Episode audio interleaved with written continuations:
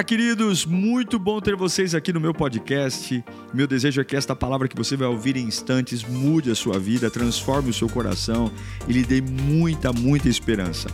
Eu desejo a você um bom sermão. Que Deus te abençoe. Vamos ouvir a palavra?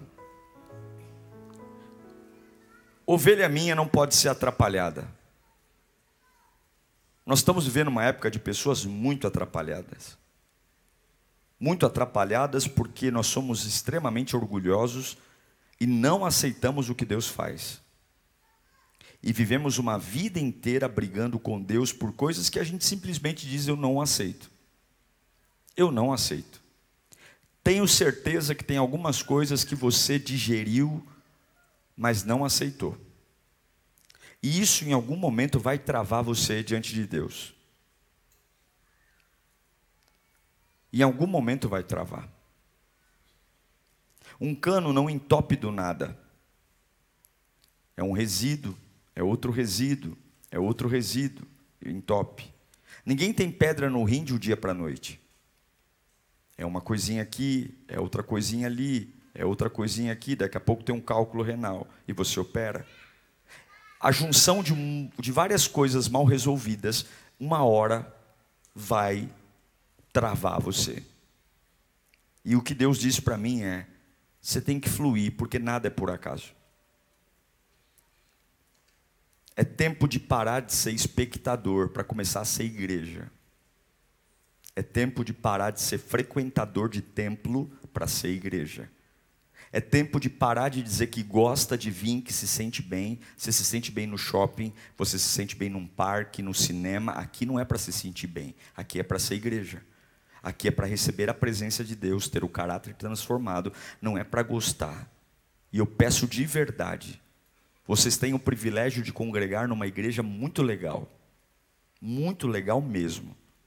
E os filhos de vocês têm uma igreja que nós, a maioria de nós, não tivemos. Mas, por favor, igreja não é para ser legal. Igreja é para transformar a minha vida. É para transformar meu caráter. E nós precisamos começar a destruir os entulhos da nossa alma. Abra sua Bíblia em Ruth capítulo 2, versículo 1. Ruth 2, nós vamos ler cinco versículos. Você que está online, leve muito a sério esse texto, esta palavra. Pare tudo o que está fazendo para ouvir Deus falar com você. Noemi tinha um parente por perto, por parte, perdão, do marido. Era um homem rico e influente e pertencia ao clã de Elimeleque que chamava-se Boaz. Ruth, a moabita, disse a Noemi: Vou recolher espigas no campo daquele que me permitir. Vá, minha filha, respondeu Noemi. Então ela foi e começou a recolher espigas atrás dos ceifeiros. Por acaso, por acaso ou casualmente, entrou justo na parte da plantação que pertencia a Boaz, que era do clã de Elimeleque.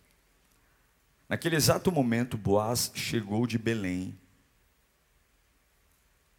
e saudou os ceifeiros. O Senhor esteja com vocês. E eles responderam: O Senhor te abençoe. E Boaz perguntou ao capataz dos ceifeiros: A quem pertence aquela moça?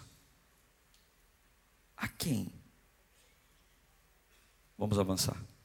E o capataz, o capataz respondeu: É uma moabita que voltou de Moabe com Noemi. Feche os olhos. Senhor, é um dia muito importante para nós. Nós estamos fechando um ciclo e nós vamos terminar esse ano em pé. Não é possível que depois de tudo que a gente passou esse ano, os últimos dias desse ano nos derrubem. Não, não vão. Nós vamos terminar esse ano de cabeça erguida, cheios da palavra te servindo com paixão. e nos preparando para tudo que 2024 nos trará. Fala conosco. Acenda o meu espírito e o meu coração. Em nome de Jesus. Amém. Esse texto é um dos textos, na minha concepção, mais lindos do Antigo Testamento. Para mim, a história de Ruth só perde para a história de Jesus.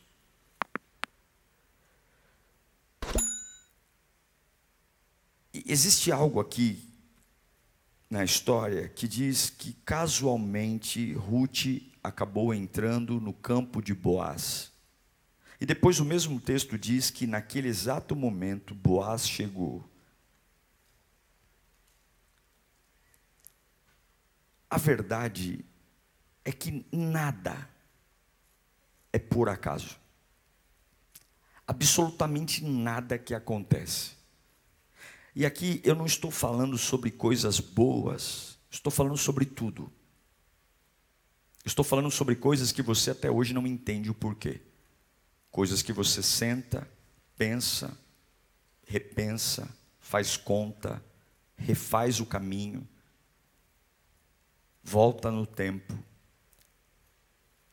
Imagina cenários diferentes do que você poderia fazer e você pode voltar no tempo um milhão de vezes. Não foi por acaso. Não existem acasos. E eu quero que você pense em tudo que você viveu esse ano, ou nos últimos anos. Tudo, tudo, bom ruim.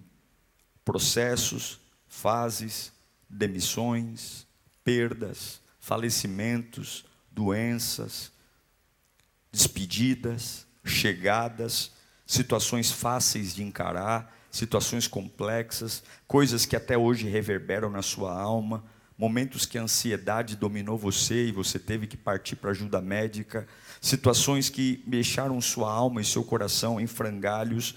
Eu quero que você repita: não existem acasos. Não, você tem que falar isso para você. Fecha o olho e fala: não existem acasos. Não existe. O livro de Ruth é uma história linda. E é uma história tão encantadora que ela é contada num curto espaço de tempo, num livro muito pequenininho, mas é uma, sem dúvida, a história mais cativante do Velho Testamento.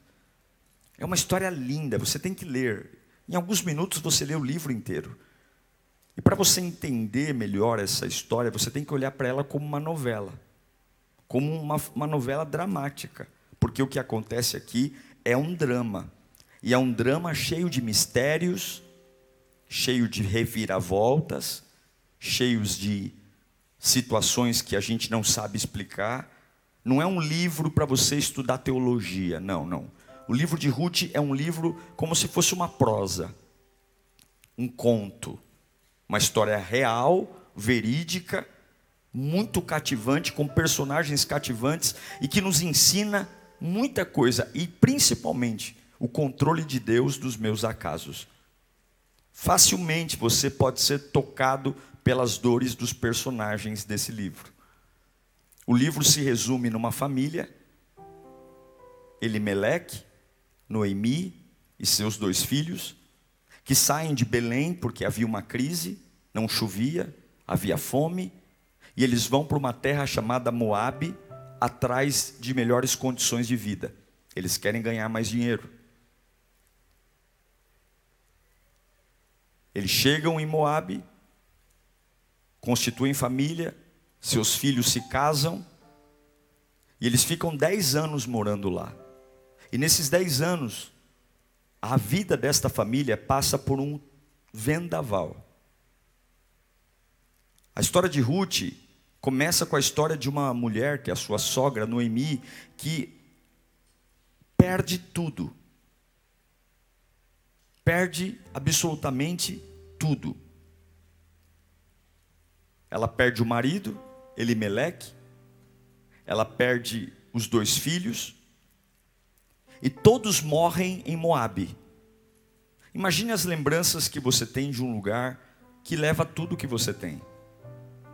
Com todo o respeito que tenho às noras e às sogras, Mas não deve ser fácil você sepultar o marido, e muito menos dois filhos. A Bíblia diz que ela chega em Moabe com uma família completa, e agora ela está numa terra que tirou tudo dela. Elimeleque morre, os filhos morrem, e agora sobrou uma viúva com duas noras que nem são do seu sangue, da sua linhagem, porque Ruth e Orfa são moabitas. Elas não são descendentes dos hebreus. É uma situação muito grave, porque não tem como se sustentar, não tem como trabalhar, não tem como lidar com isso. É devastador perder algumas coisas. E eu não sei você, mas eu já passei por fases que na minha oração eu disse: Deus, isso é demais para mim. Chega, eu não aguento mais. Eu tenho certeza que Noemi passou por esse dia. A família dela acabou, acabou. O marido morreu, os dois filhos morreram. Ela tem duas noras novas. Acabou. Não sei se você já passou por fases de olhar e dizer: que vazio, hein? Acabou. O que, que você vê? Eu vejo espaço. Espaços. O que era ocupado antes, agora é um vazio.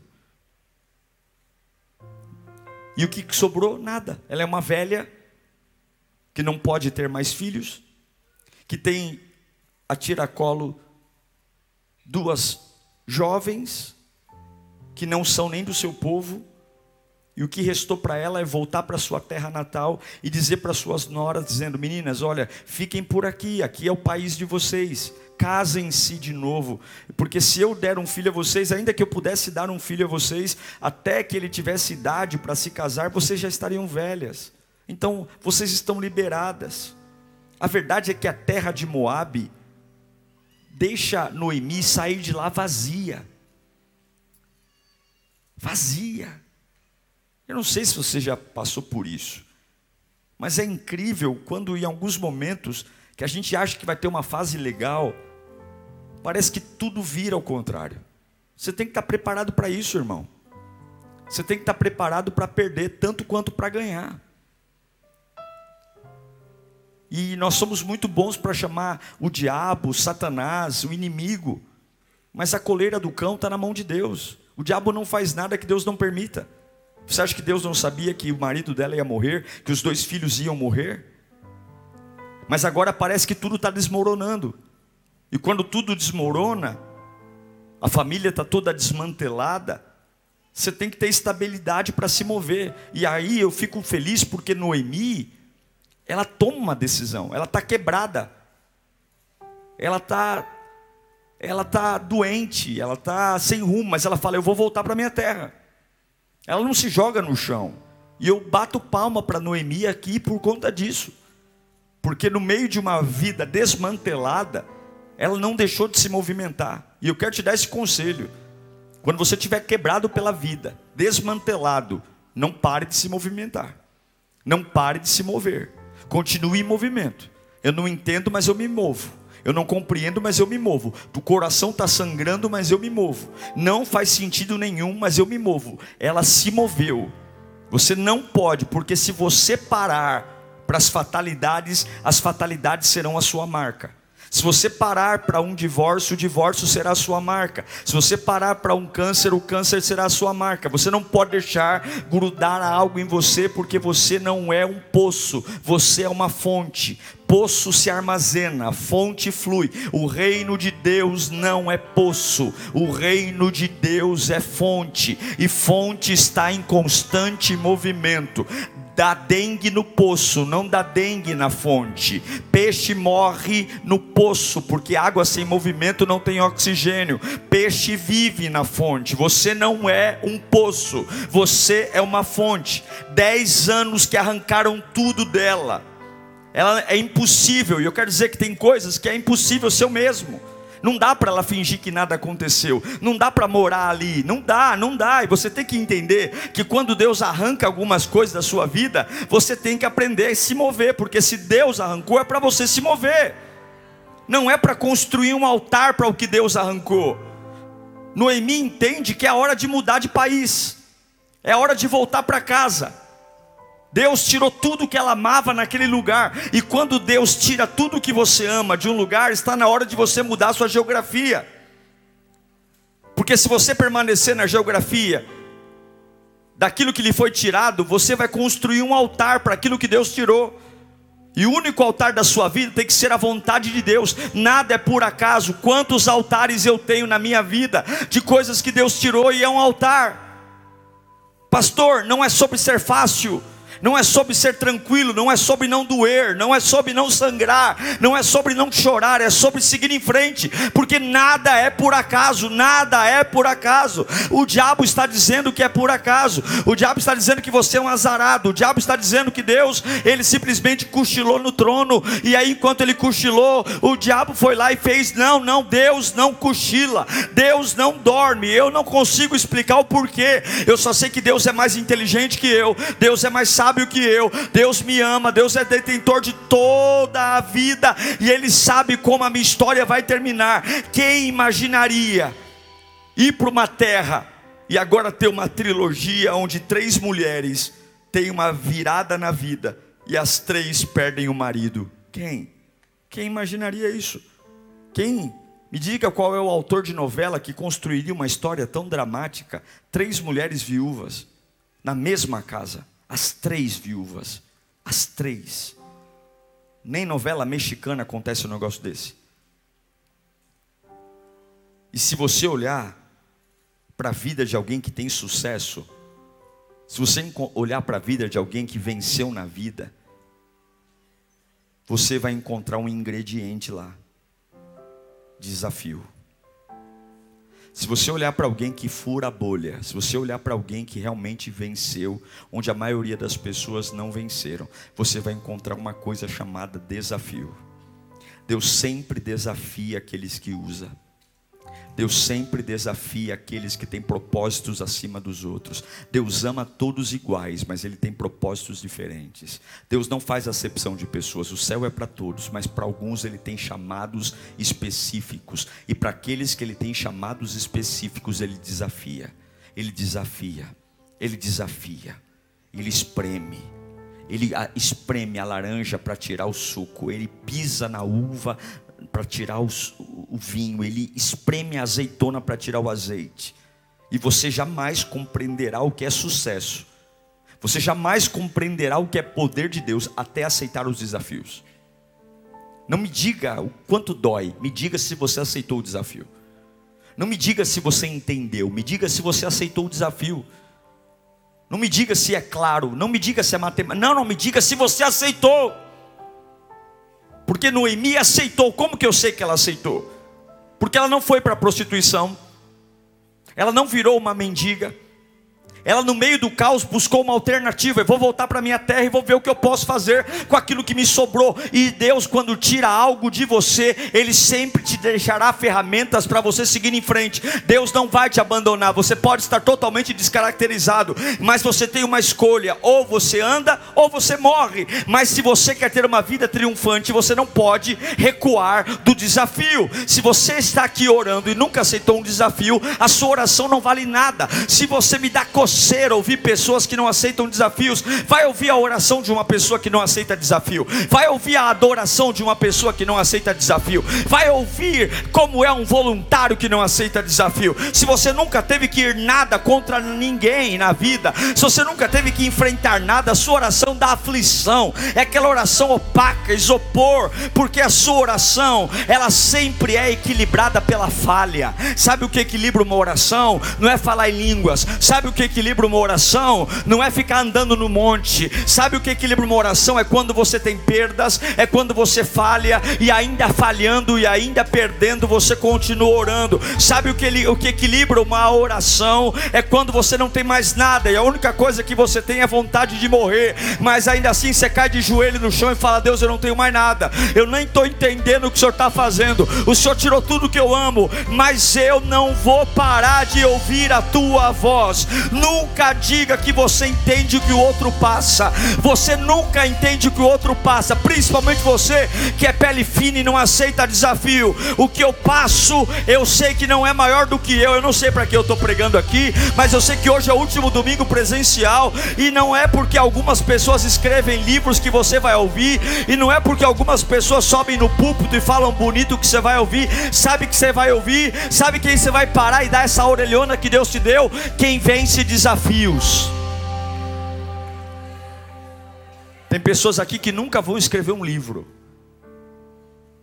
Tem pessoas aqui que talvez nunca vão pegar um microfone. Mas você tem autoridade para falar onde quer que você vá. Você tem autoridade. Você vai dizer, calem as bocas de vocês, que eu vou dizer para vocês o que, que eu enfrentei na minha vida. Calem a boca de vocês. Calem a boca de vocês, porque Deus me tirou coisas que eu achei que eu nunca iria sobreviver. Existe algo quando a gente passa pela perda, ausência de sentido. E diante do que não faz sentido, a gente sempre espera o pior, vai piorar. Um abismo chama outro abismo, mas a gente esquece que existem coisas que a gente pode perder, mas tem outras coisas que são impossíveis de tirar de nós. Você pode perder muita coisa, mas tem coisas que você nunca vai perder. Cuidado quando você generaliza, eu perdi tudo acabou tudo, não tenho mais nada. Para de ser besta. Deus nunca tira tudo. Deus tira o que precisa tirar porque Ele ama você. E Ele não é teu escravo, Ele é teu Deus. Ele não precisa te dar satisfação. Ele não precisa te contar história, porque tudo vem dele. O que é seu, eu presto conta para você. Se você me empresta um carro, eu risco o carro, é minha obrigação quando devolver o carro, ou arrumá-lo, ou dizer: Ó, aqui eu risquei. Se o carro é meu, eu não preciso dar satisfação para você do que eu faço com ele. E eu sinto em te dizer que o teu trabalho não é teu, é dele. A tua casa não é tua, é dele. Os teus filhos não são teus, são dele. O teu casamento não é teu, é dele. Porque você quer que Deus te dê satisfação de algo que não é seu? É essa vida, esse coração que está batendo não é teu, é dele. Essa, esse carro que você anda não é teu, é dele. Pastor, mas não faz sentido, não precisa fazer sentido. Você só tem que confiar no amor dele. Pastor, mas não é justo, não precisa ser justo aos teus olhos. Quem diz que eu sei o que é justo? Quem sabe quem é justo é o Senhor. Eu vou dizer para Deus o que é justo. Toma vergonha na cara. Eu vou dar uma lição de moral em Deus. Deus, mas não é justo. Ele é o Senhor da justiça. Ele sabe o que é certo e o que é errado. Eu estou de ódio, de raiva, de orgulho, de trauma. Eu sou uma bagunça ambulante. Eu não sei o que é justo, eu não sei o que é honesto. É por isso que quando eu aceito Jesus, a primeira coisa que eu tenho que fazer é morrer, é entrar numa pia de batismo e dizer: Eu estou morrendo para nascer de novo, porque eu sou burro, eu não sei o que eu quero para mim, eu escolho tudo errado, eu tenho dedo podre, eu sou ansioso. Então que morra eu e viva Cristo em mim.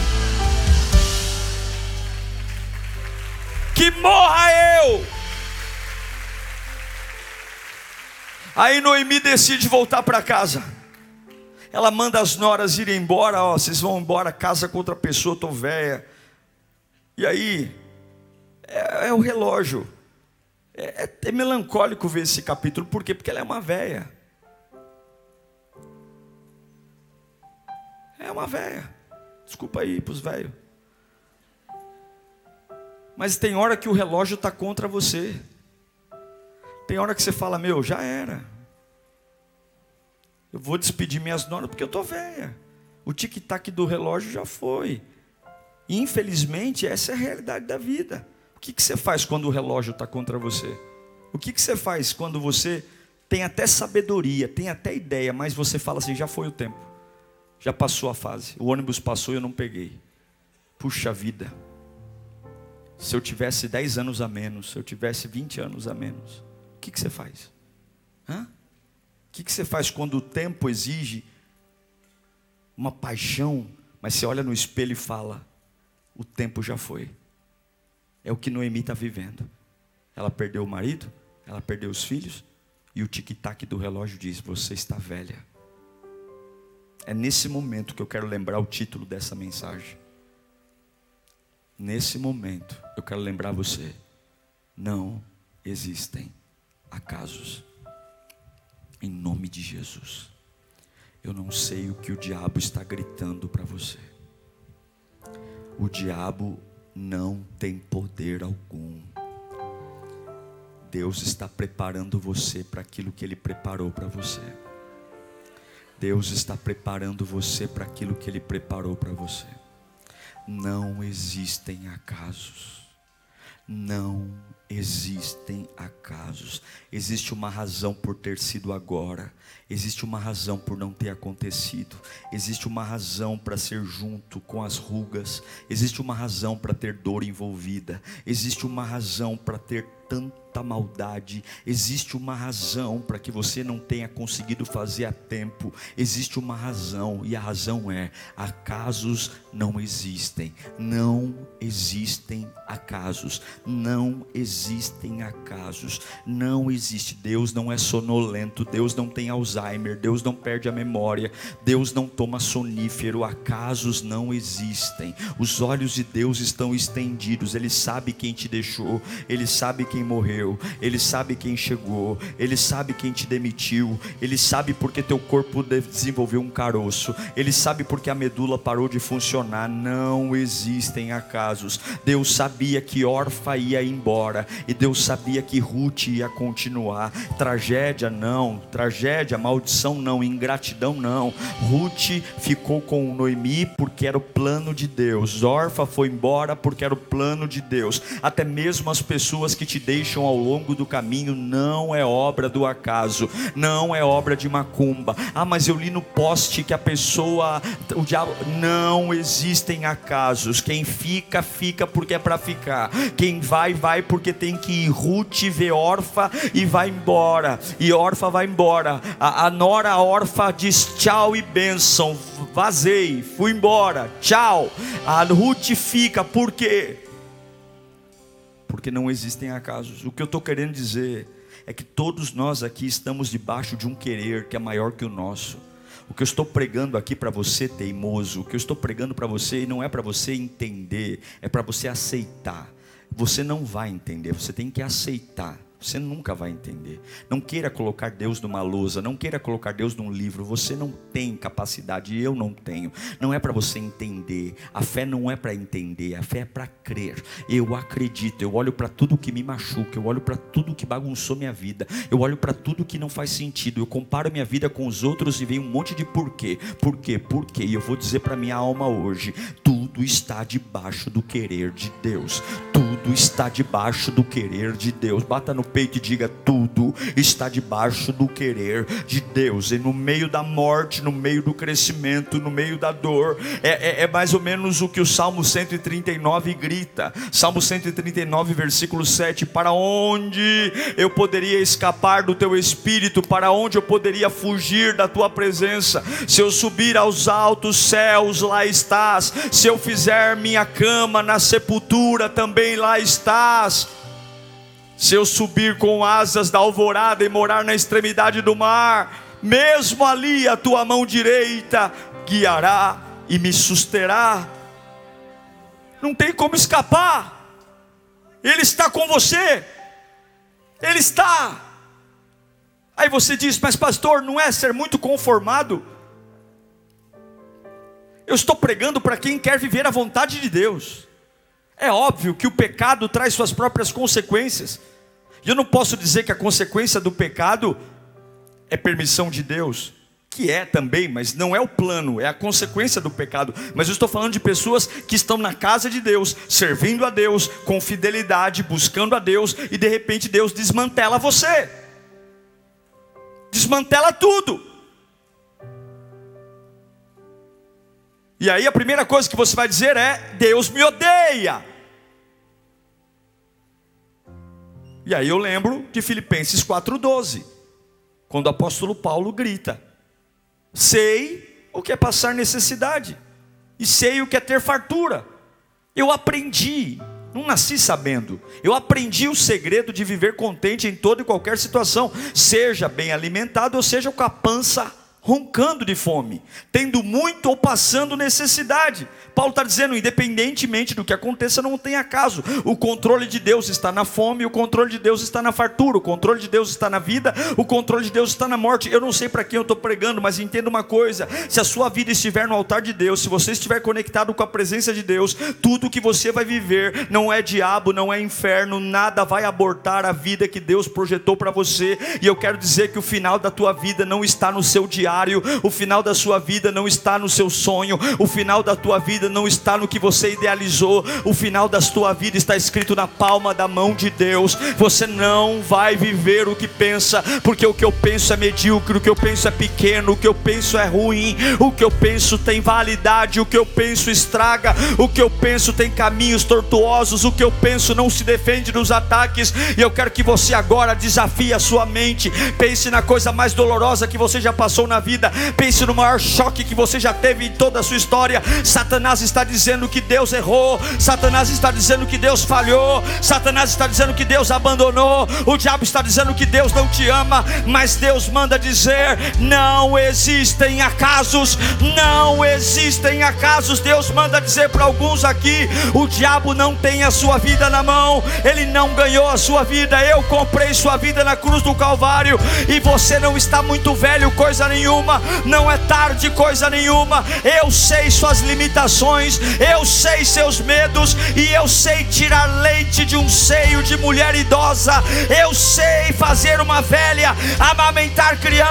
Quando eu chamei Abraão e Sara, ambos eram velhos, ambos estavam enrugados, os seios de Sara não dariam leite, mas eu chamei no tempo certo, na hora certa. Eu não cheguei atrasado na vida de Abraão, eu não cheguei atrasado na vida de Sara. Eu sempre tenho um plano e Deus manda dizer: eu não ligo para quão velho você pensa que é, eu não ligo para as regras biológicas, eu não improviso, eu sempre tenho plano e não existem acasos. Não existe.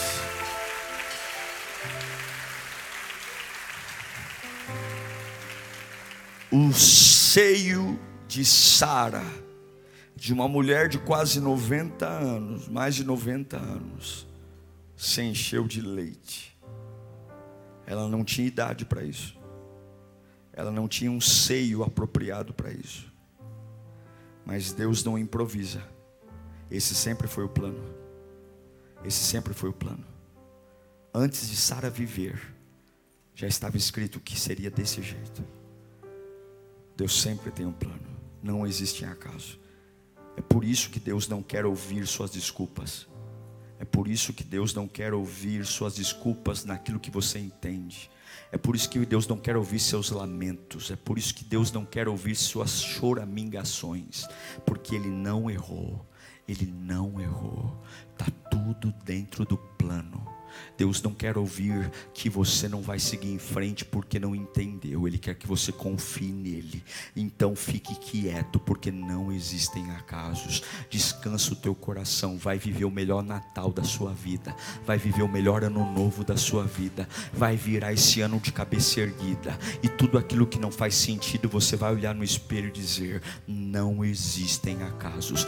Deus não errou. Deus não errou. Porque eu não vou usar desculpas, porque não existem acasos. Eu tenho um recado para alguém aqui hoje. Eu tenho um recado para alguém. Deus me deu essa mensagem dentro do avião quando estava vindo para cá de madrugada. Não existem acasos. Não foi um erro, não foi um acidente, não foi uma tragédia, não foi um trauma, não foi o inimigo. Não existem acaso. É plano de Deus órfã ir embora. É plano de Deus rutificar. É plano de Deus no meio de um milharal inteiro, Ruth pegar a espiga exatamente no campo do parente da sua sogra, e exatamente quando ela está pegando a espiga que cai da carroça, quem é que chega? Você já conseguiu imaginar quantos alqueires de plantação de milho existiam? Você já conseguiu imaginar quantos alqueires, quantos corredores de milho, quantos trabalhadores, e o patrão não vai todo dia, mas naquele dia a Ruth foi entre milhares de fazendas, ela não sabia qual era a fazenda de Boaz. Ela foi exatamente na fazenda de Boaz, no exato momento que o patrão estava passando, no exato corredor que ela estava. Você acha que foi por acaso? Não foi por acaso, porque acasos não existem, e é por isso que você tem que estar aberto para viver milagres, porque tem coisas que vão acontecer esse ano, e você vai dizer: nossa, parece que a maré está mudando, não é maré mudando, não é sorte, Deus sempre tem um plano. Você não vai morrer na praia, você não vai ser envergonhado. A mulher que Ruth se tornou, ela foi usada por Deus. Boaz é um homem rico, Ruth é uma pobretona, Ruth não é nem hebreia, Ruth é moabita, mas quando está no plano de Deus, até aquilo que não é para dar certo, está certo. Ruth não tem sangue hebreu, Ruth é uma mulher pagã, ela vem de um país pagão. Boaz é rico, milionário, dono de fazenda, ele poderia ter a mulher que quer, mas ele olha para uma mulher pegando espiga, que não tem eira nem beira, que vende almoço para comprar janta. Ele olha para ela e ele se apaixona por ela, ele se interessa por ela, ele casa com aquela mulher, ele leva aquela mulher para dentro de casa, ele faz ela sua esposa. A Bíblia diz que ele trata com carinho, ela é engravida, ela dá um filho chamado Obed, Obed dá, dá um filho chamado Jessé, e Jessé dá um filho chamado Davi. Aquela moabita foi a bisavó do maior rei que já existiu, o rei Davi, e Davi da linhagem para Jesus. Não existem acasos. Você pode estar dizendo, pastor, eu estou estrupiado, arrebentado, desmantelado, mas Deus continua com todo o domínio, poder e controle. Você tem que entender que não existe acaso, nada acontece por acaso. Continue crendo, continue orando. Você vai ver que em momentos que nada parece que vai dar certo, Deus vai, vai fazer dar certo. Porque a obediência, aquilo que você não entende, te trará riqueza. A bisavó do rei Davi não era hebreia, era moabita. Tudo estranho. Tudo estranho. Os moabitas sempre foram inimigos do povo de Deus. Mas a bisavó de Davi era moabita. Ruth não era hebreia. Você quer entender ou você quer viver? Será que não está na hora de você começar a viver? Será que não está na hora de você parar de resenha, mesmo desmantelado, pegar o que sobrou e voltar para a terra do pão, Belém, e voltar a viver? E ainda que você olhe no espelho e veja sinais da vida dizendo: Eu acho que é tarde, eu acho que eu estou velho. Você vai olhar para cada pé de galinha e dizer: O meu Deus não erra e não existem acaso. Existem acaso. Não existem acaso. Eu consigo perdoar todas as pessoas, porque de alguma forma a maldade delas me abençoou. Eu consigo perdoar todos os meus agressores, porque de alguma forma eles me empurraram para algo maior que nem eles entendiam. Eu consigo sepultar todas as minhas perdas, porque mesmo deixando meu coração dilacerado, isso está me empurrando para um plano muito maior. Eu consigo perdoar todas as empresas que me injustiçaram, saí de lá arrebentado, mas de alguma forma eu saí de lá para viver algo muito maior, muito maior. Eu consigo perdoar as pessoas que simplesmente me abandonaram no pior momento da minha vida. E eu entendo que elas não poderiam entrar nessa fase. Quem tinha que ser a bisavó de Davi não era órfã, era Ruth. E quando as pessoas erradas saem da nossa vida, as coisas certas começam a acontecer. Deus só falou com Abraão a segunda vez, depois que Ló foi embora. E disse Deus a Abraão, depois que Ló foi embora. Feche os olhos. Uma paz vai inundar sua alma. Esse descontrole vai embora agora. Essa revolta. Do mesmo jeito que você não consegue explicar o que aconteceu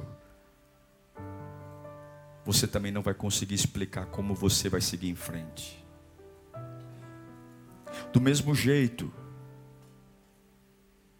que a sua vida foi desmantelada por algo que você não consegue entender, Deus também vai, de um jeito surpreendente, te trazer ideias, caminhos, porque Ele continua no trono, Ele continua reinando, Ele continua sendo o Senhor, e a história vai terminar do jeito que Ele quer e não do jeito que você quer. A glória não é sua, a glória é dele. E Ele vai usar a sua vida desmantelada para glorificar o nome dele. Você vai deixar? Então diga bem alto para sua alma hoje. Eu paro de entender e volto a viver. Eu não quero entender. Eu não quero explicações. Eu quero a vida de volta. Devolva a minha vida, Senhor. Eu quero voltar a viver, Senhor.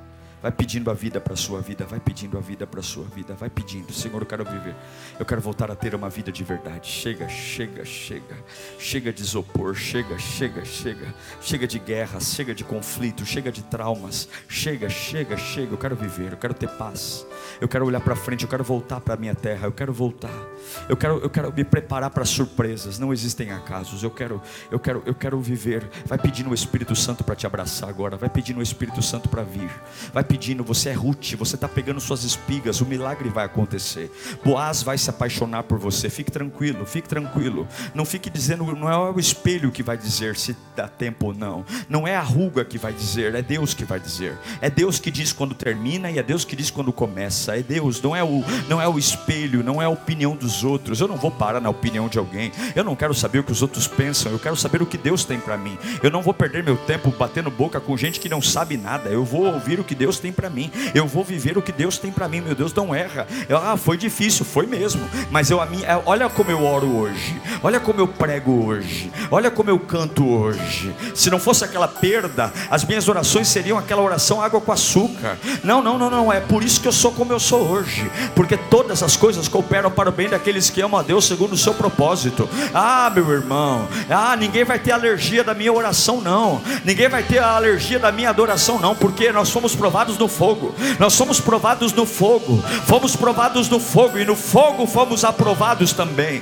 Eu não vou perder o plano. Eu não vou desmantelar meus projetos. Virá algo grande das minhas perdas. Davi veio de um ventre de uma mulher viúva que era para voltar para sua terra, mas ela aceitou avançar. E a Bíblia diz: que Deus não só recompensou Ruth, como recompensou Noemi, e ela fez de, fez de Obed também um filho. Deus tem coisas lindas para você.